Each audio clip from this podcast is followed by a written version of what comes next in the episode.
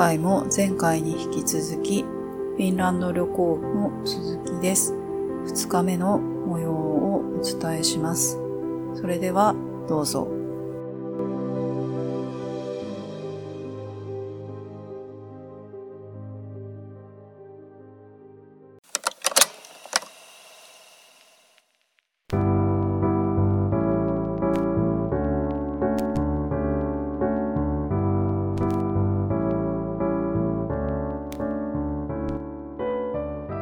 2日目は、えっと、今回朝食付きのホテルで、レストランが離れにあって、そのレストランの建物がすごくって、入り口からも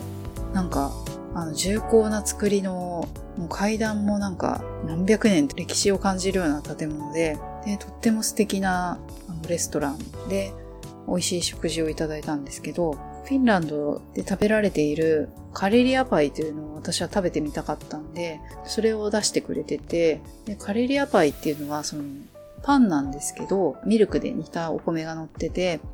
いろんな本読んでたら、その現地の人はそれに卵サラダをたっぷり乗せて食べるとかするみたいで、卵サラダが横に置いてあったんで、それ乗っけて食べてみたんですけど、結構香ばしい感じちっちゃかったのでカリカリしちゃってたんで、いろんなお店で食べたらもっと違う味がするのかなって思ったんですけど、あとはやはりサーモンが置いてあって、あとは、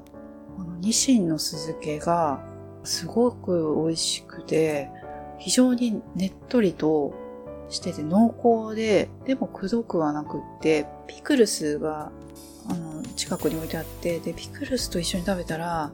すごく美味しくって、あ、これもう一度食べたいなって、未だにちょっともっといっぱい食べればよかったなと思ってたんですけど、非常に美味しくって、相当美味しかった。美味しかったしか言ってないんですけど、あとは、ヨーグルトが2種類あって、濃いやつと薄いやつみたいなので、どっちもすごい濃かったんですけど、それも良かったしその、スタッフの人も穏やかで、街も静かで、フィンランド人の方はもう、静かで、沈黙を好む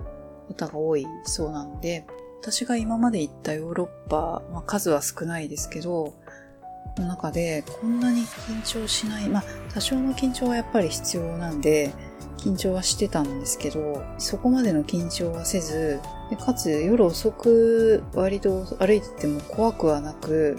私がスーパーで買い物してた時に自動レジをちょっと挑戦してみたんですけど、わかんなくって何度もガチャガチャやってたら、そのレジの方が気づいてくれて、そしたら並んでたお客さんが自然に私を助けてくれて、それが何だろう。本当に静かに助けてくれて、で、あ、キートスって、まあ、ありがとうって言ったんですけど、そこも良かったですし、あレセプションの方もみんな聞いたら何でもポースって言ってくれたりとか、とにかく穏やかでいい印象がありました。うん、そう、トラムに乗るときも、その、トラムに乗る前にチケットを買うんですけど、なぜかクレジットカードが全然反応してくれなくて、長いこと一人で占領しちゃって、で、地元のおじさまが、なんか買いそうかなって思って避けたら全然大丈夫だよ、みたいな、買わないよっていう感じで、あの、ジェスチャーで示してくれたりとかして、ほのぼのとしてるっていうか、で、公園がところどころにいっぱいあるんですけど、そこでものんびり、こう、ただ座って、犬もなんか一緒にベンチに座ってて、犬と一匹と一人で、こう、その後ろ姿見てたらなんか、感動してしまったんですけど、その、平日の昼間だったんですけど、日本にはないこう、穏やかな空気が流れてて、ああ、いいところだなーって思った瞬間がとってもありました。それで朝食 の話だった。朝食は、まあ、あとはデザートまであって、で、向こうの方は、あまりがっつり食べるとかいう人は少なくて、もしかしたら、その、まあ、クッキーとかチョコレートとかすごいいっぱい置いてあって、クッキーだけで終わらしちゃう人とかもいるのかなっていう気はしたんですけど、で、あとそのヨーロッパにで朝食バイキング食べるとき、パンを自分で好きなだけ、好きな厚さにカットする感じになってて、それもすごい新鮮なんですけど、まあでも日本でいうところの、日本はお米を自分で装うじゃないですか。そういう感覚なのかなって帰ってきて思ったんですけど、あ、でも本当にパンも美味しく、うん、朝食が一番私の中でゆっくりできる時間では ありましたね。美味しい朝食を食べて、その後はもう今日は自由にしてくださいって父にお願いして、でもやっぱり何せ高齢なんで、一応その、こっちも責任があるといえばあるので、えっと、トラムに間違いなく乗らせてから、じゃあねっていう感じにしようっていうしてたんで、まあ、ほっといても大丈夫だと思うんですけど、思ったんですけど、父は行きたいところがあるって言ってたんで、じゃあそこまでトラム乗って行ってって言って、で、途中でちょっと怖いので、会おうっていうことになって、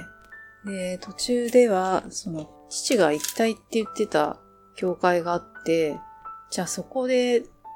何時に会おうっていう話をして別れて、ようやく晴れて自由の身になったんですけど、トラムに送り込むまで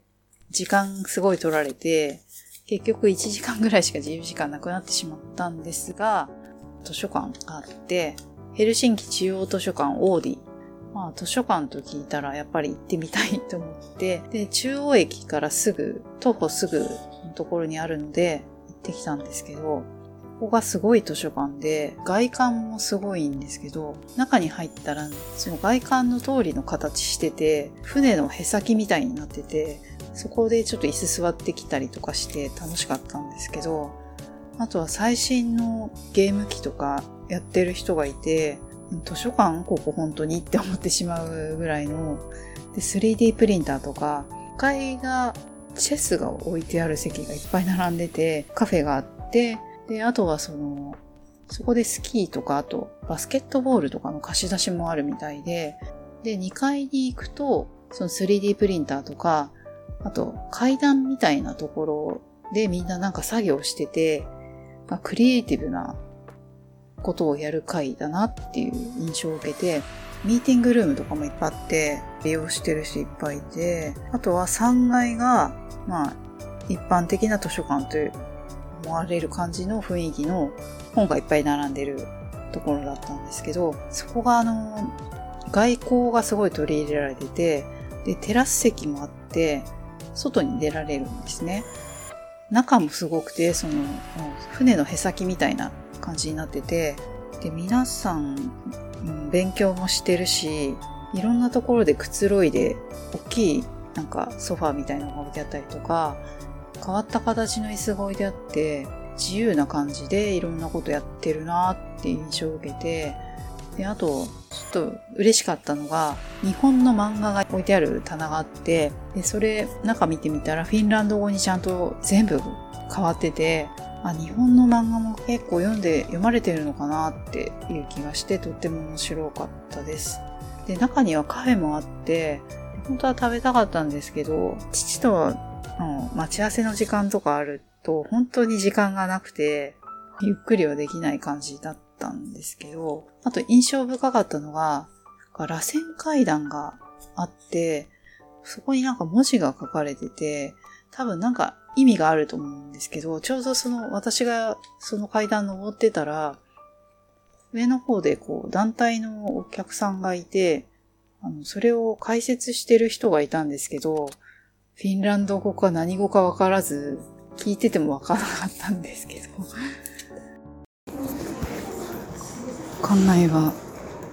カフェもあってすごい階段が螺旋階段になって。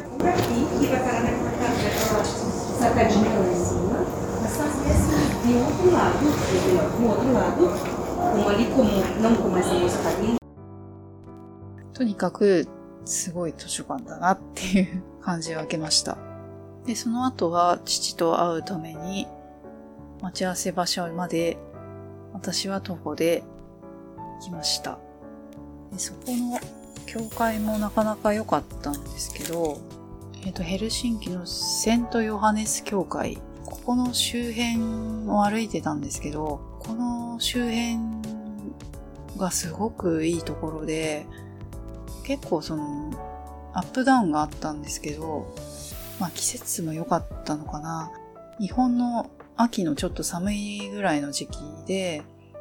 でもちょっと日中は日が差してたんで、割と暖かく感じたんですけど、公園が至るところにあって、みんな思い思いに座ってて、ここ歩いてった時に、あ、ちょっと住んでみたいかもしれないって思う、いう感じを受けました。ここは無料で入れて、ステンドグラスがとっても綺麗でした。お客さんは他に、来てる人は他にいなかったんですけど、でその後父が時間があるならサウナに入りたいと。もうサウナ入らないって言ってたくせに入りたいと言い出し、でその前にそのオレンジ色の屋台が並んでいるところで食べてみたいって言ってて、私はお腹が全然空いてなかったんで、じゃあ父をそのサウナに送り届けてから私はゆっくりどっかで食べようって思って、父はそのサウナ入る前に食べるって言って食べ、サーモンスープそこで食べてましたけど、で、その後、その近くにある、私が一応、父がサウナ行きたいって言ってたんで、探しといたサウナが、ホテルのすぐそばにあったので、そこ行けばと言っ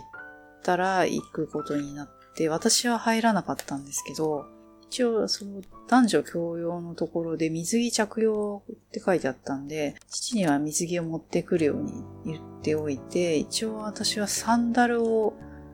スーツケースに持ってきたのに、行くときに、父に私忘れてその場で買う羽目になったんですけど、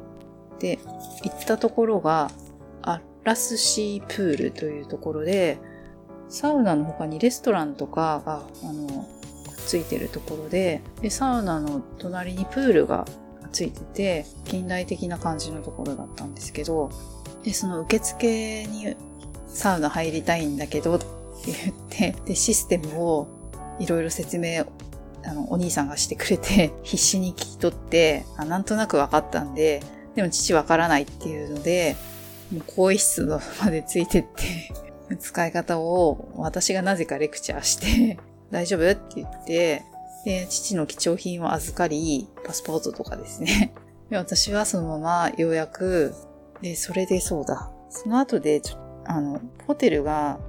その一旦戻った時になんかまだ清掃が入ってなくて、なんかバスタオルとかも結構使っちゃってたんで、本当に清掃入ってくれるのかなって、午後3、2時ぐらいだったのに清掃されてないのがちょっと不安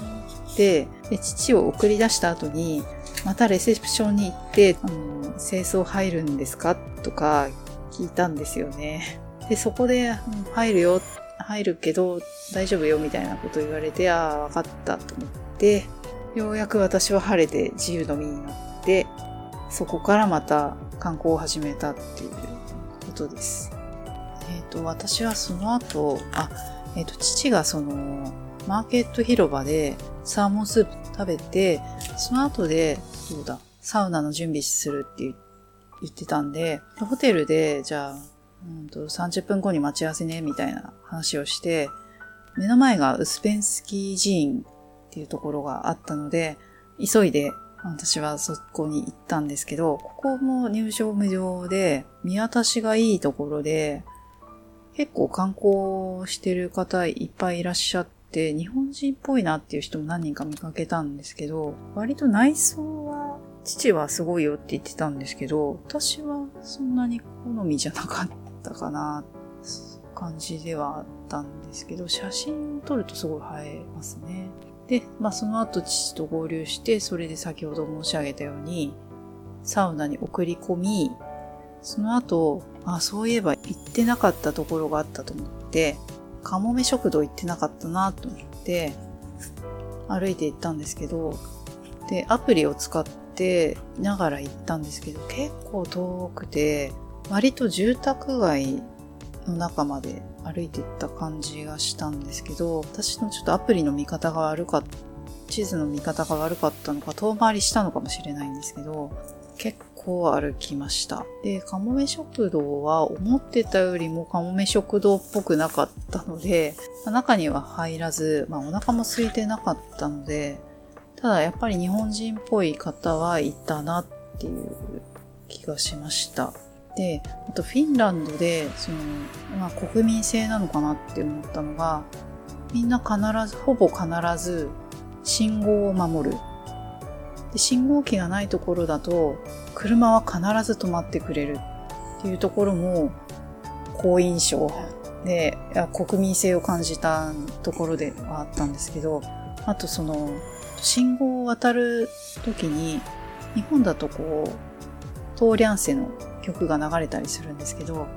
フィンランドは違くて、カッカッカッカっていうちょっと変わった音だったんで、ちょっと後で音源取ってきたので、ちょっとそれはお流しします。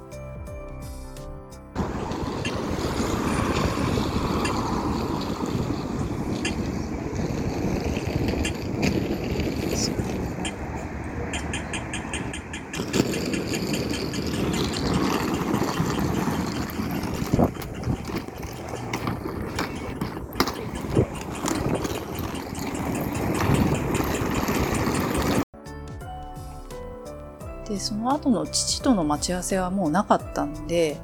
なかったので、あとはずっと、ただ夕飯どうするかっていう話はしてなかったんで、4時5時ぐらいには帰らなきゃと思ってたんですけど、歩き続けてたらお腹が空いてきてしまって、どっか入って食べるにしてはちょっと時間が足りないなと思って、で、結局、そのエスプラナーディ通りの公園で、スーパーで買ったアイスを食べようと思って、あの、美味しいっていう評判のアイスを選んだんですけど、何味かがわからなくて、で、まあこれか、これ美味しいかなと思ってよく読まないで買っちゃったら悲劇が起きたんですけど、なんとラクリッツ味を買ってしまって、でも割となんとか食べれたんでよかったんですけど、ラクリッツっていうのがフィンランドだとサルミアッキ味も多分あったんですけど、それは幸いにしてつかまなかったんですけど、ラクリッツはそのヨーロッパでやっぱり食べられてて、ちょっと薬草のような癖のある黒いグミみたいな飴とかなんですけど、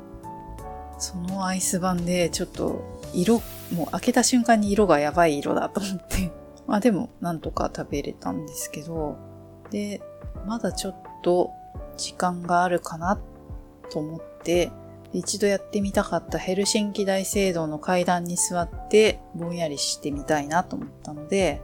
ぼんやりしに行って、いろんな人が座ってて、またそこもでぼんやりよ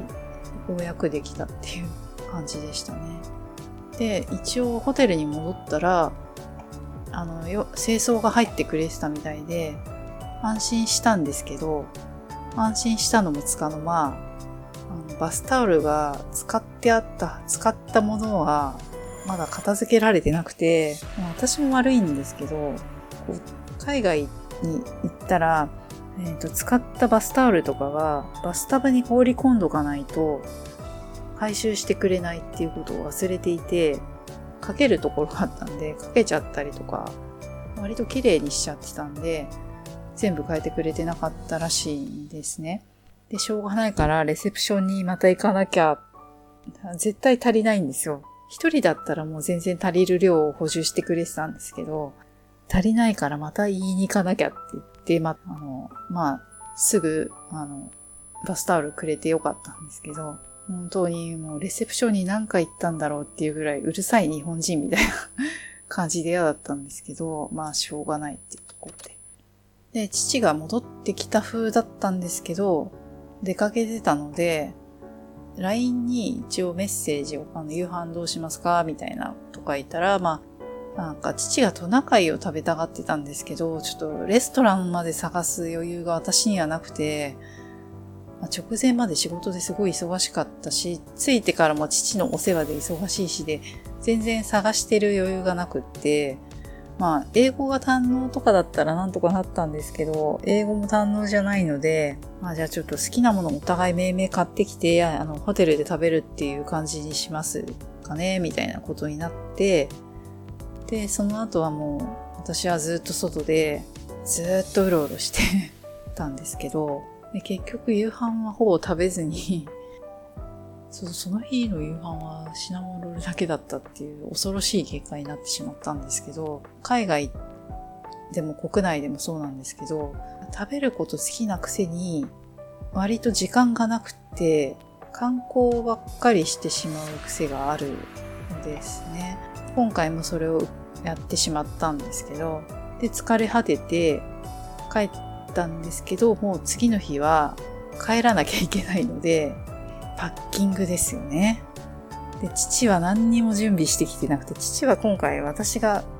スーツケース持ってくるから、自分は持ってこないでリュックだけで来るとか言って、で、お土産は買わないって言ってたくせに結構買ってですね、あの人は。買ったから私が全部パッキングとかして、しかも瓶物まで買ってて、夜中の12時とかに泣きながらパッキングしてたんですけど、